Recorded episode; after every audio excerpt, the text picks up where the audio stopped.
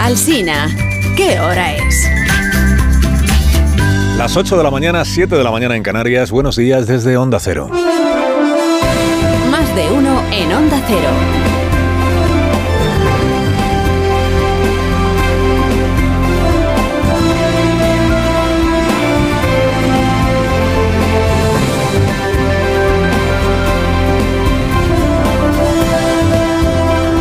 Tal? ¿Cómo están? Bienvenidos a una nueva mañana de radio. Estrenamos el 6 de diciembre, 6 del año 2023. Hagamos hoy caso a Roca. ¿Podríamos por un día sonreírnos? Porque es que, de verdad, esto es importante. Bonito esto, ¿eh? Podríamos hoy sonreírnos. ¿Quiénes? Pues todos. Hagamos caso hoy al veteranísimo Miquel Roca, que hace 45 años ejercía de portavoz de lo que entonces se llamaba la minoría catalana en el Congreso. Minoría catalana, el nacionalismo siempre atribuyéndose la representación de Cataluña, la minoría catalana. Y Miquel Roca, que ha quedado para la historia como uno de los padres de la Constitución española. Los siete progenitores formales de un texto que en esencia parieron entre la UCD y el Partido Socialista. Entre Abril Martorell y Alfonso Guerra, o sea, entre Adolfo Suárez y Felipe González.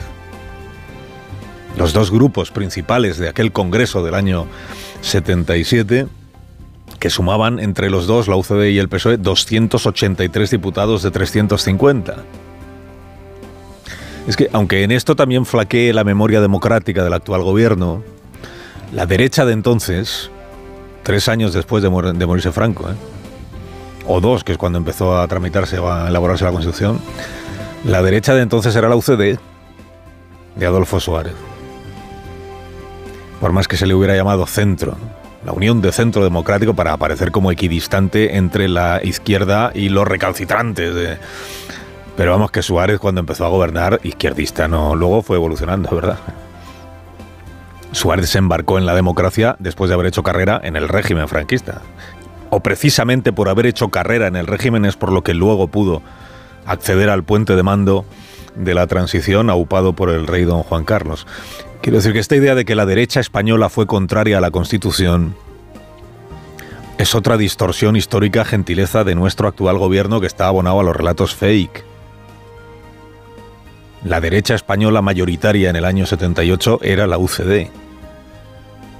De hecho, después cuando la UCD se desintegra, una parte pequeñita pasa con Fernández Ordóñez y todo aquello al Partido Socialista y la mayor parte de la UCD acaba en lo que acabó siendo el Partido Popular, eh, PDP mediante y todo aquello, Partido Liberal, bueno, en fin. Esta eh, otra idea también, que es otra fake, de que la Constitución no atendió a la identidad propia, tan recurrente en nuestro tiempo, de algunos territorios. Es que no fue sensible a, la, a las diferencias territoriales, pues otra falsedad notable, ¿no?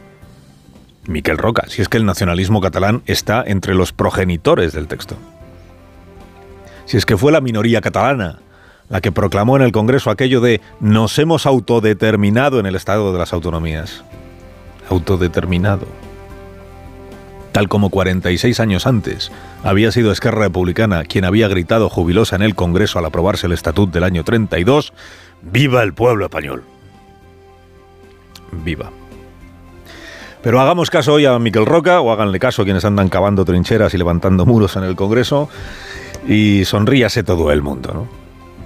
También aquellos que, debiendo la legitimidad de los puestos que ocupan a esta Constitución, trabajan cada día para deslegitimarla. Sonrían, y también aquellos que, ejerciendo de diputados en Cortes, se esfuerzan cada día en sabotear los actos parlamentarios, como el de hoy. Un día porque va el rey, otro día porque va la princesa, otro día porque no yendo nadie se celebra un aniversario que no que se escuece. Todo el día reivindicando lo legítimas que son las leyes que hacen ellos y todo el día refutando la legitimidad de la ley fundamental que ordena la convivencia en España y que protege al pueblo de los excesos y de los abusos de quienes le gobiernan, que esto es la Constitución. Eso es una Constitución la garantía que tiene el pueblo, que es el soberano, para protegerse de los excesos, abusos de poder de quienes, de los poderes, incluido el poder ejecutivo y el poder legislativo. Y así, y así es como le fue explicada, por cierto, la Constitución a la sociedad española de hace 45 años. Sonrían, sonrían, sonríanse quienes eh, hoy están más enemistados que nadie, que son los de Sumar y los de Podemos. Desde ayer Yolanda Díaz habla en nombre de cinco diputados menos, echando así una cuenta un poco, pues habla en nombre de medio millón de ciudadanos menos. Este es un caso interesante de líder política que cinco meses después de las elecciones ya ha perdido a uno de los partidos en nombre de los que decía hablar. Llamarse Sumar empieza a resultar un poco paródico. Sumar.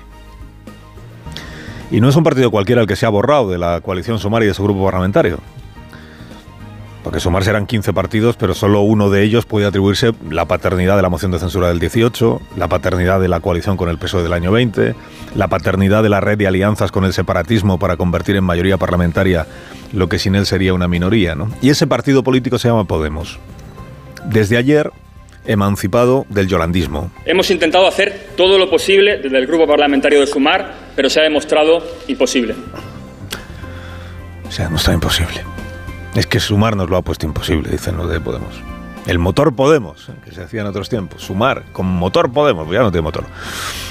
Claro, tanto predicar el diálogo, la escucha, los acuerdos entre diferentes y no ha sido capaz la vicepresidenta, la líder sumarísima de Yolanda Díaz de acreditar ninguna de las tres cosas, ni diálogo, ni escucha, ni acuerdos dentro de su propia coalición electoral. Este es un fracaso político de Yolanda Díaz en la medida en la que una de sus tareas era mantener unido ese grupo parlamentario. Dicen en el gobierno, dicen en el PSOE, andamos justos de escaños. Y tan justos que hemos necesitado a Puigdemont para ser investidos. Andamos justos de escaños, eh, tarea del PSOE, mantener unido su grupo parlamentario. Tarea de Yolanda Díaz, mantener unido el suyo. Pues nada. Primer fracaso. A la vicepresidenta segunda, como el gobierno de coalición, fue una criatura de Podemos, fue una conquista de Podemos. Ahora dicen en Somar, es que los de Podemos querían mangonear. Querían mangonear y no, y no les hemos dejado. Esto lo dicen en Sumar, que no sabe muy bien qué es, si es un partido instrumental, es una coalición electoral, es un avatar de la propia Yolanda Díaz. Y será verdad que Podemos quería mangonear porque está en la esencia de quienes lo lideran, claro. Tanto como que Sumar, o lo que quiera que sea Sumar, quería disponer de los cinco escaños morados de Podemos como si fueran peones.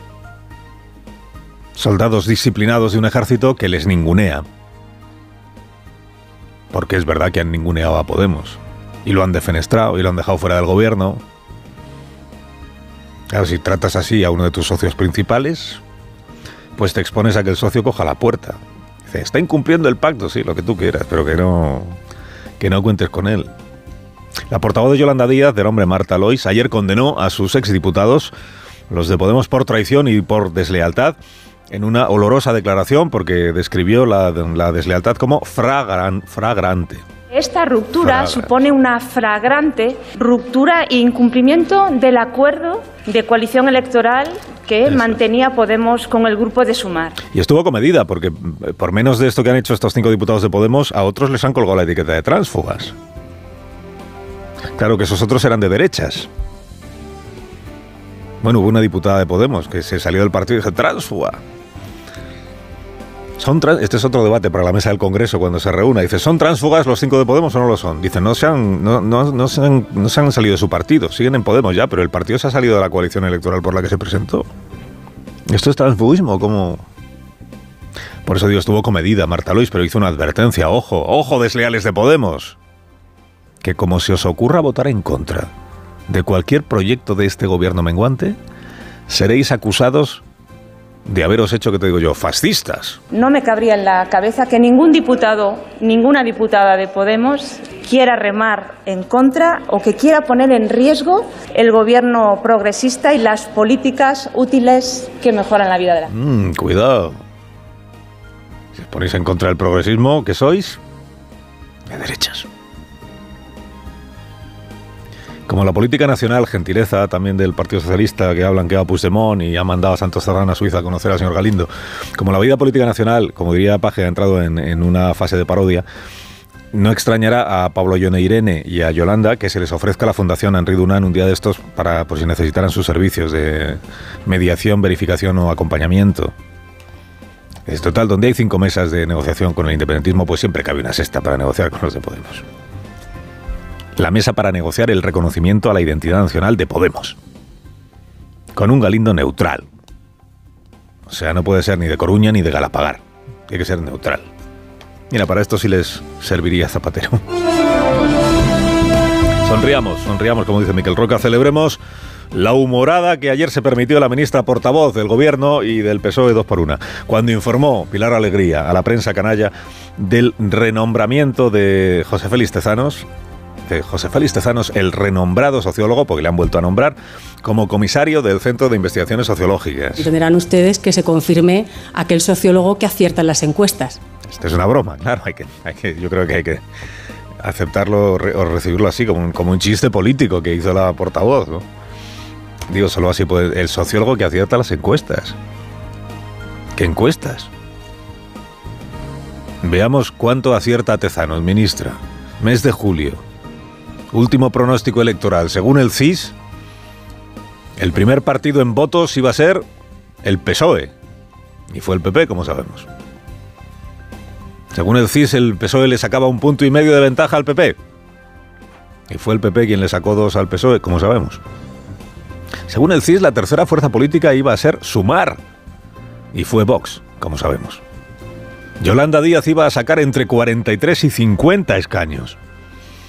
Y sacó 31. Bueno, ahora tiene 26, ¿no? Sánchez, según el CIS, podía llegar a tener 135. Sacó 121.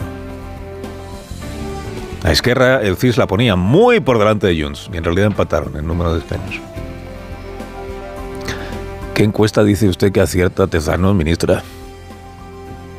Que no acertó ni de lejos. Hombre, pronosticó que la izquierda podría gobernar, sí, pero porque a Sumar le daba hasta 50 escaños, un porrón. Dice, así suman la mayoría absoluta entre el PSOE y, Sumar.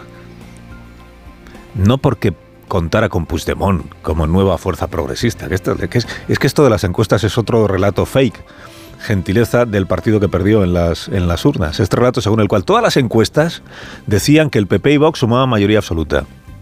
Pues es falso. Había encuestas que no le atribuían esa suma al PP y a Vox, solo que el pronóstico que hacían esas encuestas era que, que habría bloqueo. ¿Por qué? Porque no sumaban para una investidura ni el PP y Vox, ni el PSOE sumar con Esquerra, con Bildu, con el PNV y con el bloque. ¿Por qué? porque lo que nadie contemplaba, salvo Sánchez en su cabecita, es que llegado el caso, el PSOE se abrazará al prófugo de Waterloo procesado por corrupción para convertir la minoría en mayoría. Lo que fácil es predicar contra las fake y a la vez engordar las fake. Bueno, mantener a Tezanos pues es, es, eh, es, como hacer fiscal a la exministra Dolores Delgado, como hacer magistral constitucional al exministro Campo, como hacer presidente del Consejo de Estado a la exministra Valerio, ¿no? Pues es un aquí mando yo y todo me resbala un poco. Se premia a Tezanos su labor jaleadora, el saber preguntar siempre lo que le conviene al gobierno y el no preguntar nunca lo que no le conviene al gobierno. Aún estamos esperando a que el CIS pregunte a los españoles por la amnistía y por el solo sí es sí, y por el cambio de posición sobre el Sáhara Occidental. Pero a cambio ha preguntado pues, por el cambio de hora, por ejemplo. Sonriamos, que es 6 de diciembre.